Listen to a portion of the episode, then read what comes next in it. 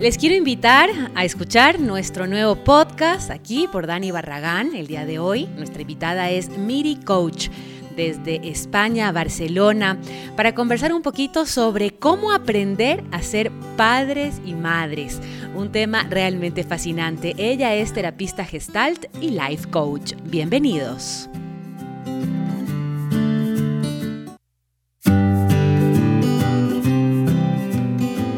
En este closet hay mucho más que ropa. Juntos vamos a explorar contenido para caminar de una manera simple, real y consciente. Cultura, gastronomía, viajes, arte, moda y estilo de vida. Soy Dani Barragán y te doy la bienvenida a este espacio que está creado para ti.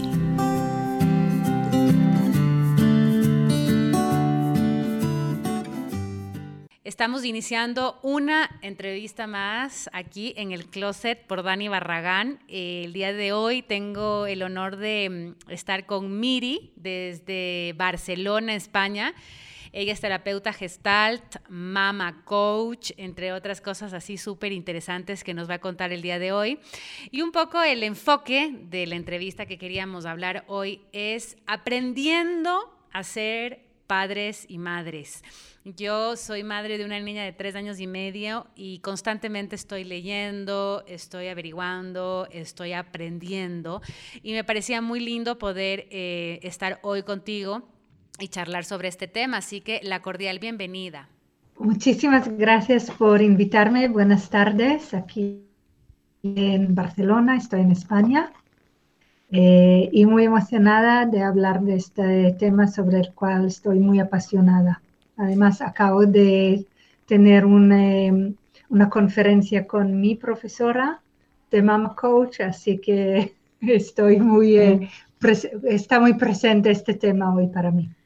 Qué bueno, eh, Miri, antes de iniciar con la entrevista, cuéntanos un poquito sobre tu trayectoria dentro de la terapia, la terapia gestalt y también esta, este mundo en el que ingresaste, que es el mundo de aprender de alguna manera a ser padres y madres.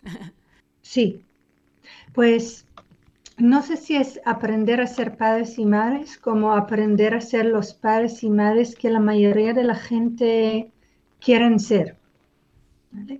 Eh, porque tenemos algo que es eh, un poco paradójico por, un, es algo que lo tenemos grabados en nuestros genes de manera biológica. Eh, ser padres y madres es, es, una de las cosas que hacen todos los animales, ¿verdad? del planeta y somos animales. Y por otro lado, tenemos lo que llamamos ahora la maternidad consciente, y nosotros no es que trabajamos la, maternidad consciente como que somos conscientes que queremos ser buenos padres, que es algo bastante nuevo, porque hasta por lo menos al principio del siglo XX la gente simplemente tenían hijos y les, les manejaban o a veces lo llamo domaban eh, a su manera y ya está. Y con el movimiento humanista, que por cierto el Gestalt es parte de la corriente humanista en, el campo de la psicología, empezaron también a mirar a los niños de otra manera. ¿verdad? Si antes los niños eran como animales o como objetos, que los padres podían hacer lo que querían, empiezan a ver poco a poco a los niños como adultos, como, disculpa, como personas. Y ahora depende eh, cada uno con su visión y e ideología cómo quiere criar a sus hijos. justamente eso, ¿no? Em, después de tu experiencia durante años eh, trabajando como eh, mama coach o ayudando quizás a muchos padres, actualmente eh, la educación de alguna u otra manera ha cambiado, ¿no? No es lo mismo que quizás hace muchísimos años atrás que la educación era diferente. Entonces, yo tengo algunas preguntas que me han hecho durante estos días acá en el, en el closet. Y una de ellas es, eh, ¿cómo manejar un poco las expectativas, ¿no? Las expectativas es lo que yo espero como mamá o lo que yo espero como papá y también lo que espero de ellos, ¿no? Muchas veces eso nos, nos puede llegar a jugar. De repente yo digo, bueno, yo lo estoy haciendo re bien, pero quizás no lo estoy haciendo tan bien eh, porque eh, mi hijo quizás no está reaccionando de la forma que esperaría o me está haciendo caso de la forma que esperaría. Entonces, juega mucho el tema de expectativas entre ser buenos padres y también qué queremos de nuestros hijos. Pues para mí, eh, ¿qué quiere decir esto? Si recuerdas, porque era la pregunta que, más eh, me retaba o me confundía. Por un lado, eh, muchas personas, desde luego las mujeres, soñábamos con ser madres eh, durante muchos años. Yo no soy una madre, pero durante muchos años yo soñaba con ser una madre. Eh, desde que era niña, adolescente, adulta, siempre sabía que quiero ser una madre y esperaba poder ser, llegar a ser buena madre. he tenido no muy buenos y, eh, y, sufría bastante y de hecho por eso desde entonces yo tengo una pasión por cuidar a los niños, pensar, ser la defensora de los niños y sus derechos. Eh, y, eh, de, ahí nace. Ahora también como terapeuta yo trabajo con adultos y mm, casi todo lo que mm, les dificulta la vida proviene de la infancia. Entonces, en realidad, ah, yo soy eh, una veterana terapeuta, casi 20 años, pero soy bastante nueva mama coach. Solo aprendí este método hace tres años. Y para mí lo veo como un programa de prevención. ¿Vale? O sea, en vez de que lleguen a verme como adultos y hay que alisar a las cicatrices, intentar ya prevenir estas heridas y estas cicatrices. ¿Y cómo lo haces, Miri? ¿Cómo haces este Mama Coach para prevenir quizás estas heridas que de alguna u otra manera como padres, creería yo que la mayoría de padres no queremos ocasionar, pero indirectamente terminamos haciéndolo? Pues para mí, eh, primero, y desde luego después de un año viviendo con una pandemia, mundial, una palabra clave es compasión y autocompasión. Porque si hablas de expectativas, las expectativas ponen presión, nos hace tensar y eso nunca ayuda a, nada casi.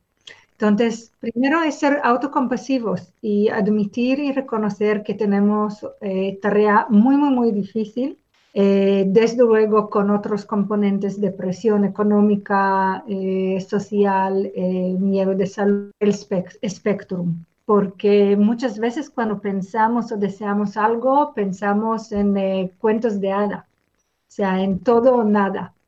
O sea, yo quiero ser la mejor mamá del mundo, yo seré la mejor amiga de mis hijos y ellos siempre estarán felices y bien vestidos y comen solo comida nutritiva.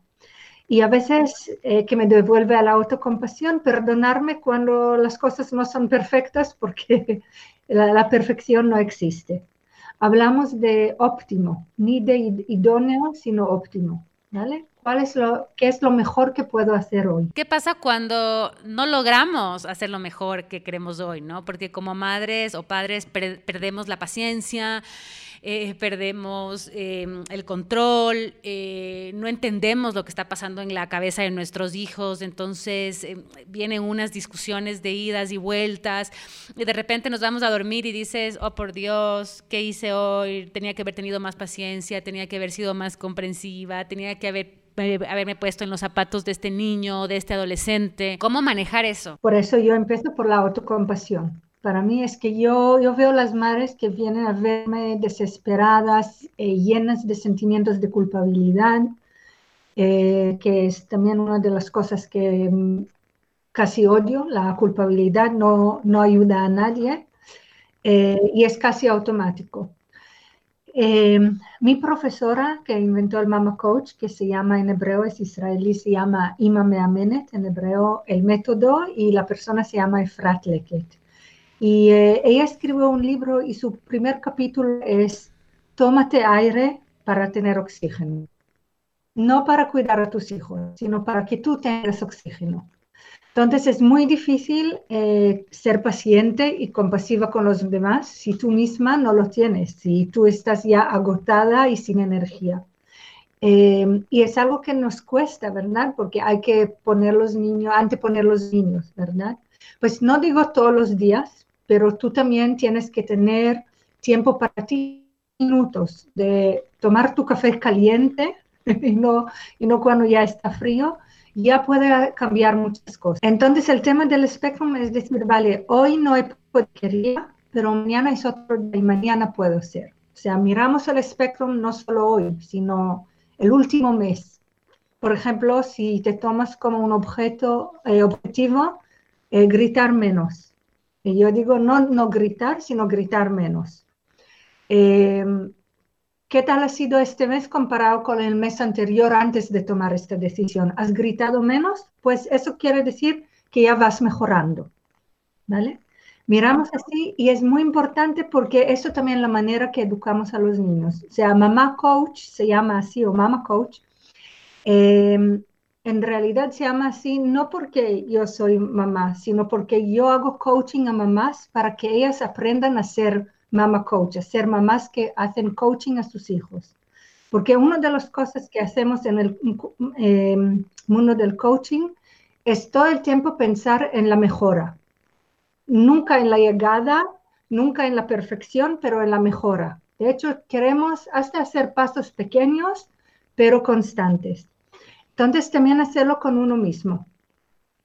Eh, es muy interesante a propósito, si le, como madre quieres compartir este reto con tus hijos, decirles, oye, yo sé que he gritado mucho últimamente y he tomado la decisión de gritar menos ¿Me ayudas a contar cuántas veces he, gritado hoy?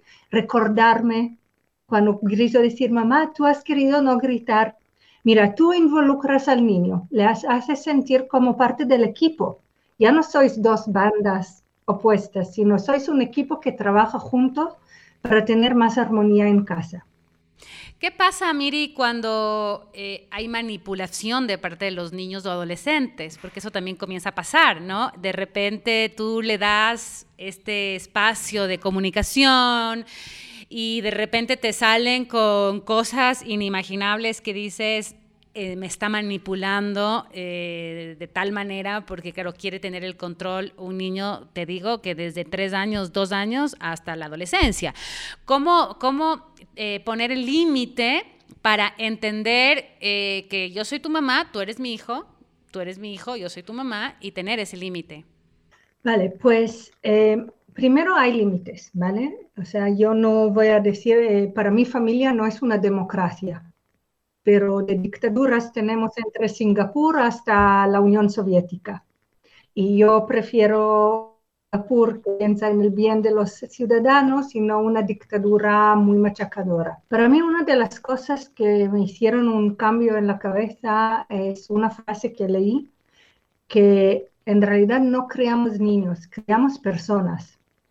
Cuando yo digo eh, que crío una, cuando estoy sembrando eh, semillas, no digo estoy criando semillas, no, yo estoy criando flores o árboles que empiezan desde las semillas. Entonces, también nosotros creamos seres humanos.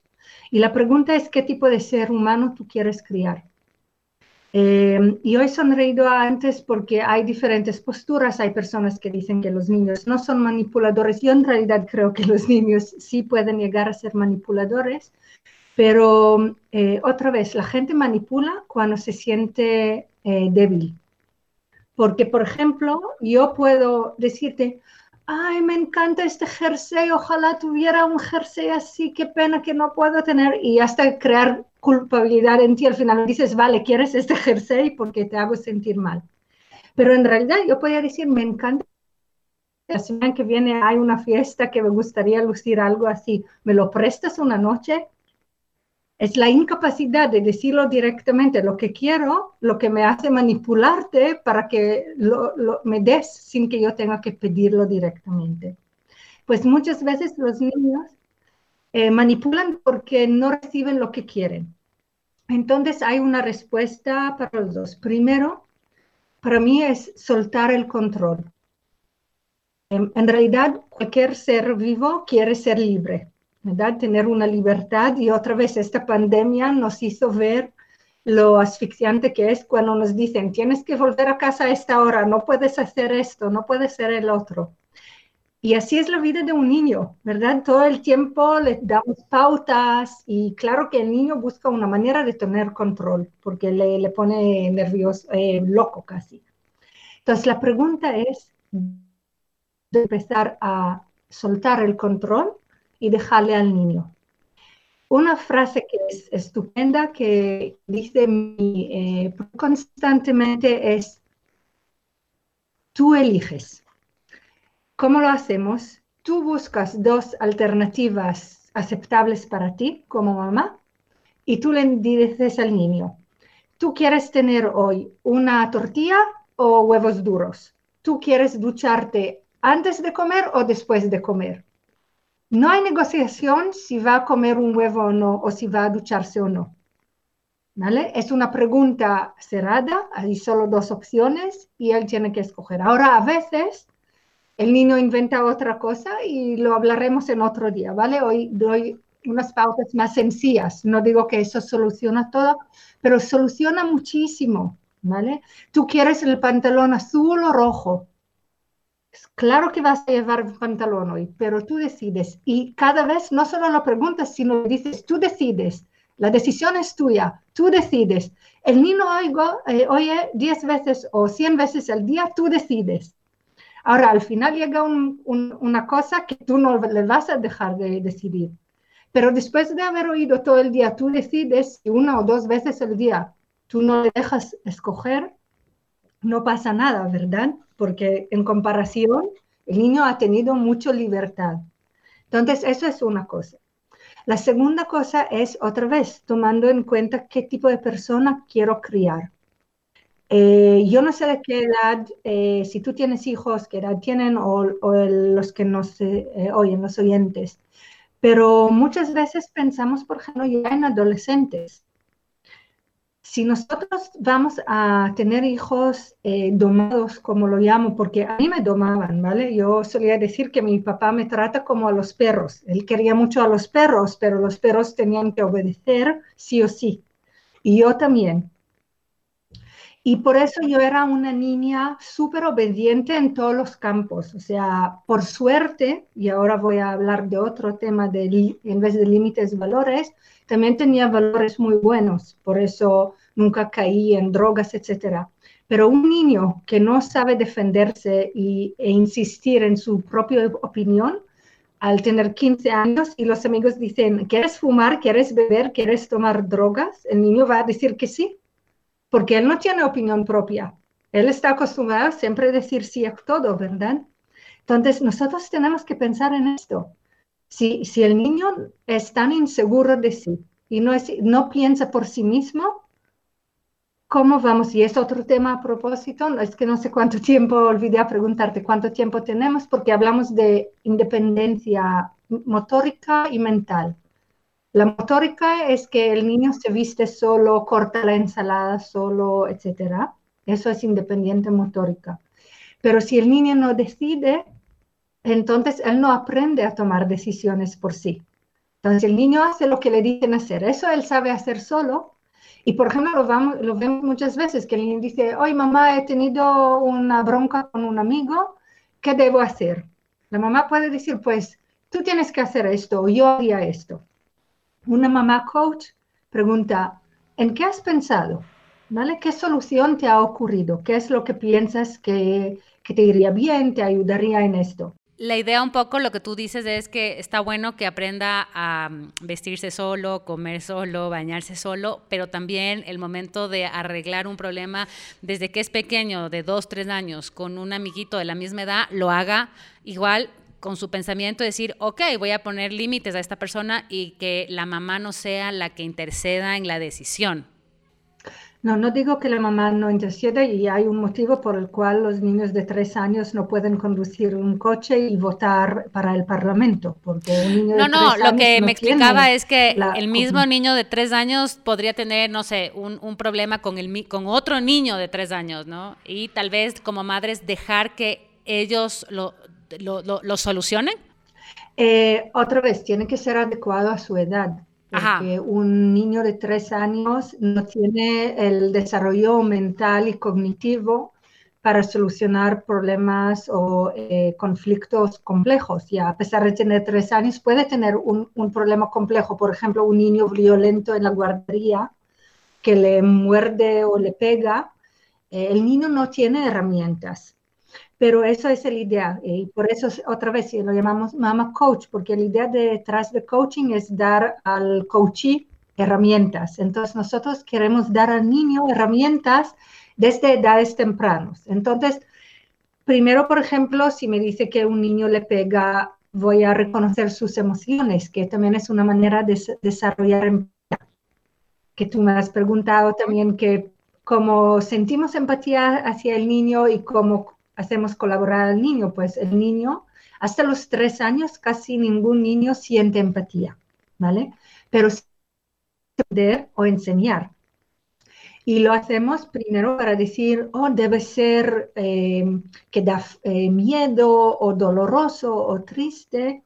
Empezar a nombrar las emociones para el niño, ¿vale? Primero para mostrarle que, que entiendo que él está pasando un momento malo o difícil. Después le digo, eh, ¿qué crees que ayudará? ¿Qué crees que quiere este niño, por ejemplo? En vez de decirle, pues tienes que hacer esto o el otro. Ahora, claro, si eso sigue, como mamá hay que intervenir porque desde luego no queremos mandar a niños de tres años que tienen que luchar por su vida o defenderse. Claro, claro, no. Lo que yo me refería a temas un poquito más pequeños es como enseñarles a que ellos traten de resolver solos. Entiendo que si es un tema más complejo, que hay una violencia en la guardería o hay otras cosas, hay que actuar. Yo me refería más que nada a que así como aprendió a vestirse, también puede aprender a defenderse eh, solo sin que siempre el papá esté ayudándolo en todo. A eso un poco me refería. Sí, desde luego eso es uno de nuestros objetivos, que el niño sea independiente y para ser independiente él tiene que sentirse capaz tener autoconfianza. Y la autoconfianza se desarrolla otra vez cuando soltamos control, porque eh, María Montessori, porque el, método de Mama Coach tiene tres pilares, el campo del coaching, el campo de la psicología positiva, que en un momento voy a hablar de esto, y, eh, la educación de María Montessori. Y María Montessori era una de las pioneras de, de educar niños independientes. Y ella decía, cada cosa que haces por mí, eh, disculpa, em, sí, cada cosa que haces por mí, a veces confundo el por y para, ah, cada cosa que haces por mí, eh, lo quitas de mí. Sea, cada vez que una mamá dice, déjame, déjame cortar tu bistec, déjame eh, servir de esto, la mamá le manda un mensaje diciendo, tú no eres capaz de hacerlo solo, por eso lo hago por ti. Y si él tiene un problema y la mamá helicóptero se llama así, ella viene y soluciona, ella manda un mensaje, tú eres pequeño y, eh, y eh, indefenso y yo voy a salvarte, voy a eh, hacer las cosas por ti. Y mi pregunta es, ¿hasta cuándo? Porque de repente cuando llegan a los 18 años, yo digo, vale, a la calle, espabilate, vete a trabajar, a estudiar. ¿Y en qué momento hacemos el salto entre tú eres pequeño, yo voy a hacer todo por ti? Eh, ahora ya eres un adulto, tienes que hacer las cosas solo. Entonces hay otra vez un espectro que cada vez intentamos darle más cosas. Eh, tienes un, eh, por ejemplo, con ocho años el niño ha tenido mala nota. Entonces yo lo pregunto, ¿qué, crees que es el motivo? ¿Qué crees que puedes hacer para remediarlo? Eh, quieres, por ejemplo, y el niño tiene que pensar qué es lo que crees que la profesora va a apreciar, dónde crees que está el problema, si está porque no has aprendido, porque te cuesta entenderlo, porque no has tenido suficiente tiempo para terminar el examen, crees que quizás hasta la profe tiene un, te ha como un niño perezoso, cómo puedes cambiar la opinión de la profe de ti dejarle a él, hacerle preguntas, no darle respuestas, dejarle a él encontrar las respuestas. ¿Cómo, cómo, ¿Cómo saber si estamos haciendo un buen papel como padres también? ¿no? Porque esa es como te decía al principio, es una pregunta que nos hacemos constantemente. Eh, ¿Lo estoy haciendo bien? ¿No lo estoy haciendo bien? Eh, leemos mucho, vemos videos, eh, buscamos información, pero siempre al final del día dices, ¿lo estaré haciendo bien? Pues aquí otra vez hay eh, para mí eh, múltiples respuestas. Eh, una es, como tú has mencionado antes, mirar al niño. tu niño parece es seguro de sí, tiene confianza, se atreve a probar cosas nuevas, habla fácilmente con otros niños, el niño parece feliz, él está cantando, bailando, jugando en casa. Para mí eso son señales de un niño sano y feliz. Y eso es una señal que los padres hacen un buen trabajo. Eh, después volvemos otra vez a la pregunta a largo plazo, ¿qué tipo de persona quieres criar? ¿Tú crees que el niño que tienes en casa eh, es em, adecuado a la persona que quieres tener? Porque el niño puede ser muy obediente, por ejemplo, y decir sí, papá, no, papá, ser niño muy bueno, pero, y lo digo entre comillas porque no hay niños malos, hay niños que a veces se comportan mal, pero de verdad creo de corazón que no hay niños malos. Eh, pero podemos desarrollarles maldad, eh, hasta la psicopatía. Eh, hay gente que piensa que, es, que se nace con esto, yo creo que muchos se hacen de negligencia muy fuerte para convertir en psicópata, pero podemos crear diferentes desórdenes psicológicos de mala conducta eh, ¿Por qué el niño se siente incapaz o no se aprecia, tiene muy baja autoestima eh, o siente que no puede confiar en los hijos? Entonces, para mí hay varios factores. Uno es, como he dicho, el niño parece tener vida muy sana, bien equilibrada, sin muchos miedos. Cada niño tiene miedos, pero no muchos miedos. Em, la segunda cosa es si crees que hay confianza. El niño sabe que puede hablar contigo de cualquier cosa. Si le pasa algo malo, por ejemplo, si le pillan robar algo, y, no sé si sabes, pero entre los 6, 8 años, todos los niños son cleptómanas, ¿vale? Da igual si lo necesitan o no, les gusta robar pequeñas cosas. Eh, él se siente cómodo de ir a confesar y decir, eh, me han pillado, no me han pillado, pero yo sé que no está bien. Y la tercera cosa que para mí está ligado también con el tema de límites es, em, hablamos de valores en vez de límites. ¿Qué quiere decir? Pensar qué valores quieres inculcar en tus hijos. Por ejemplo, eh, una manera es decir, tú tienes que eh, lavarte los dientes todos los días, has lavado los dientes y mi padre, de, hecho, era tan exagerado que mi hermano, que era lo opuesto de yo, que yo era la buena, entonces él, a él le queda el papel del rebelde. A veces podíamos sentarnos a comer y de repente mi padre veía que sus dientes son em, amarillos y decirle, ahora mismo te vas a lavar los dientes en medio de la comida, que no tiene sentido, pero vete a lavarte los dientes ahora.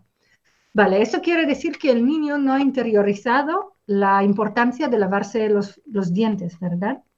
Pero si le explicamos al niño, para nosotros es muy importante ser sanos. La salud es muy importante, es un valor en nuestra casa. Y por eso tenemos que dormir suficientes horas al día. Tenemos que lavarnos los dientes dos veces al día. Eh, no comemos demasiados chuches y chocolates porque mantenemos la salud y no queremos ir al, al dentista. ¿Ves? Ahora no hablamos de no puedes hacer esto o estás obligado a hacer esto, sino hablamos de cómo favorecemos un valor que es importante para nosotros. Claro, entonces ahí entra mucho el tema de educar, ahí entra mucho el tema de educar con respeto, con amor y la comunicación, ¿no? En nuestra época quizás era una orden. A lavarse los dientes tres veces al día punto. ¿Por qué me tengo que lavar? Porque sí no daban una explicación como lo que tú me estás diciendo en este momento, ¿no? Ahora los padres tenemos como un rol y como una... ¿cómo se podría decir? una meta, un objetivo de ser mucho más explícitos, ¿no? De explicar más las cosas, de tener esa apertura para que nuestros hijos puedan comunicarse con nosotros, explicarle por qué tiene que lavarse los dientes desde algo tan pequeño hasta algo mucho más grande. Entonces, creo que como padres, una de las funciones dentro de lo que estamos conversando el día de hoy es la comunicación es la base de toda esta pirámide de alguna manera y a través de esta comunicación podemos llegar a tener empatía con nuestros hijos, podemos educar con amor, podemos educar de, de una manera como con un poquito más de, se podría decir, de respeto, Exactamente. Entonces, primero, si recuerdas, yo he hablado de la, una dictadura estilo eh, Singapur, ¿vale? Em, nunca he estado en Singapur, pero hace muchos años trabajé en una empresa que quería entrar a trabajar en Singapur y me obligaron a, leer eh, artículos del eh, Herald de Singapur todos los días. y a mí me afectó tanto y me impresionó ver la importancia que, por ejemplo, dan a la educación en Singapur. Yo vengo de Israel y el eh, ministerio que tiene más poder que ninguno es el Ministerio de Defensa. Pero en Singapur el ministerio que recibe el presupuesto más alto es el, Ministerio de Educación. Y ellos hablaban de visión qué los niños, qué profesión habrá dentro de 20 años y qué tenemos que educar a los niños ahora para que en 20 años puedan trabajar en el eh, mercado laboral mundial. Una visión así alucinante. Entonces, yo no estoy a favor, de dictaduras, pero me impresionó mucho de verdad ver que los dirigentes pensaban en el bien de sus ciudadanos. Y eh, para mí es algo parecido en la familia, ¿vale? La decisión final es de los padres, pero si lo tomamos en, em, con respeto y, eso, por ejemplo, cuando hablamos de empatía y eh, de hacerlo, yo he hablado antes de la armonía y del equipo, sensación de equipo. Si creamos eh, buena, buen ambiente en casa, eh, todos trabajamos juntos porque nos vemos como un equipo. Y un buen equipo, si pensamos en un equipo de básquet, por ejemplo, cada uno tiene su papel. a veces hay unos con más gloria o menos, pero todos en realidad tienen el mismo objetivo y trabajan juntos y se ayudan entre sí. Entonces, y también em, uno de los temas o ideas que me ayuda mucho a, mí es el tema de igualito a mí. ¿Ya? Que tú me has preguntado cómo vamos a empatizar con el niño. Pues yo quiero que él se vaya a dormir y él, tengo que pelear con él todas las noches que quiere jugar tarde y tienes que irte a dormir y el niño solo quiere comer eh, chocolates y a ti también a veces te apetece en vez de comer buena ensalada comer chocolate, ¿no? Ajá. Entonces, entender que hay muchas cosas que en realidad tú y tu niño sentís igual, solo que tú sabes controlar tus eh, em, impulsos, impulsos, disculpa, y el niño no sabe hacerlo todavía. Entonces, eso es para la empatía. Eh, y en cuanto a explicar otra vez, primero, eh, qué tipo de adolescente quieres tener y qué relación, porque cuando pensamos en, em, o sea, siempre hablan del monstruo de la adolescencia, estos niños que solo hablan en unas monosílabas, que cierran la puerta. Eh, si tú fomentas buena comunicación con el niño, este niño seguirá hablando contigo también con 15 años. Quizá no tan a menudo, quizá no con tan facilidad, pero te aseguro que él va a dejar puerta abierta muchas veces y vendrá a consultar contigo muchas veces, porque se siente confianza. Sabe que no vas a castigarle por contarte la verdad, por ejemplo. Sabe que tú trabajas por el bien de él y sabes que tú le respetas, que no vas a decirle, qué idiota eres porque sigues a tus amigos. ¿Vale? En vez de entender que en esta edad la cosa más importante del mundo son los amigos. Claro. Y su opinión de él o ella. entonces, por eso, em, para mí, la comunicación es parte de esto, este respeto. Y la segunda cosa es que a veces escuchamos de historias de chicos em, ya de jóvenes adultos que no regresan a casa, no van a visitar a sus padres eh, no quiere tener mucha relación con ellos. Y yo entiendo que los padres tienen el corazón roto, pero casi nunca sale de la nada. Hay un motivo por el cual estos niños no quieren tenerlo y quizás es porque no sienten respetuosos, respetados en casa o amados en casa. Entonces, eh, la idea es que, otra vez estamos construyendo la base para una relación hasta el resto de la vida. Y con los niños, con las personas más importantes de tu vida, además, ¿verdad? O sea, si preguntas a los padres, casi todos van a decir que no hay nada más importante que sus hijos. Es todo un reto el ser padres. Eh, se nos termina el tiempo, nuestras entrevistas duran más o menos 35 minutos. Eh, me encantaría hacer una segunda parte de este tema porque creo que es un tema fascinante nos podemos poner de acuerdo para hacer una segunda parte, porque realmente eh, creo que los padres que nos han escuchado ahora nos han dejado algunos mensajes también, que es muy bonito. Eh, estamos aprendiendo, ¿no? Yo tengo así como, hay muchas frases, yo tengo una que el día que nació mi hija también nació una madre, ¿no? Eh, nacimos el mismo día, entonces eh, las dos estamos aprendiendo. Primero lo veo como un gran honor y estaré encantada. tengo también que decir que tengo respeto enorme hacia los padres o sea, yo me veo como la defensora de los niños y yo no trabajo directamente con los niños, sino trabajo con ellos a través de sus madres o sus padres. Em, pero es una tarea súper dura, no hay respuestas, no hay un manual y además yo cada vez más pienso que la vida moderna es lo tan contradictoria de la buena maternidad que no sé cómo los padres lo hacen, lo digo en serio. Mis, ambos hermanos son, tengo un hermano y una hermana, eh, y de verdad no, no sé cómo lo hacen, porque es tan duro, hay, tenemos tantas, tan pocas horas al día para estar con los niños, o con la pandemia los padres están en casa, pero tienen que a la vez trabajar y cuidarle. Em, y hay, por eso vuelvo y quiero terminar con eso, con la autocompasión. Por favor, hay que dar un chapó y una eh, palmadita y decir a cada padre y madre que nos escucha, lo estoy haciendo lo mejor que puedo y voy avanzando cada día porque quiero aprender y mejorar y voy a perdonarme por los errores que cometo porque intento aprender de ellos también, ¿verdad? O sea, todos los que nos escuchan ahora son padres que quieren ser mejores padres. Claro que sí, te agradezco mucho por tu tiempo, eh, gracias por esta entrevista y nos ponemos de acuerdo para en el mes de abril hacer la segunda parte de aprendiendo a ser padres y madres. Muchas gracias. Muchas gracias a ti, Daniela. Buenas tardes.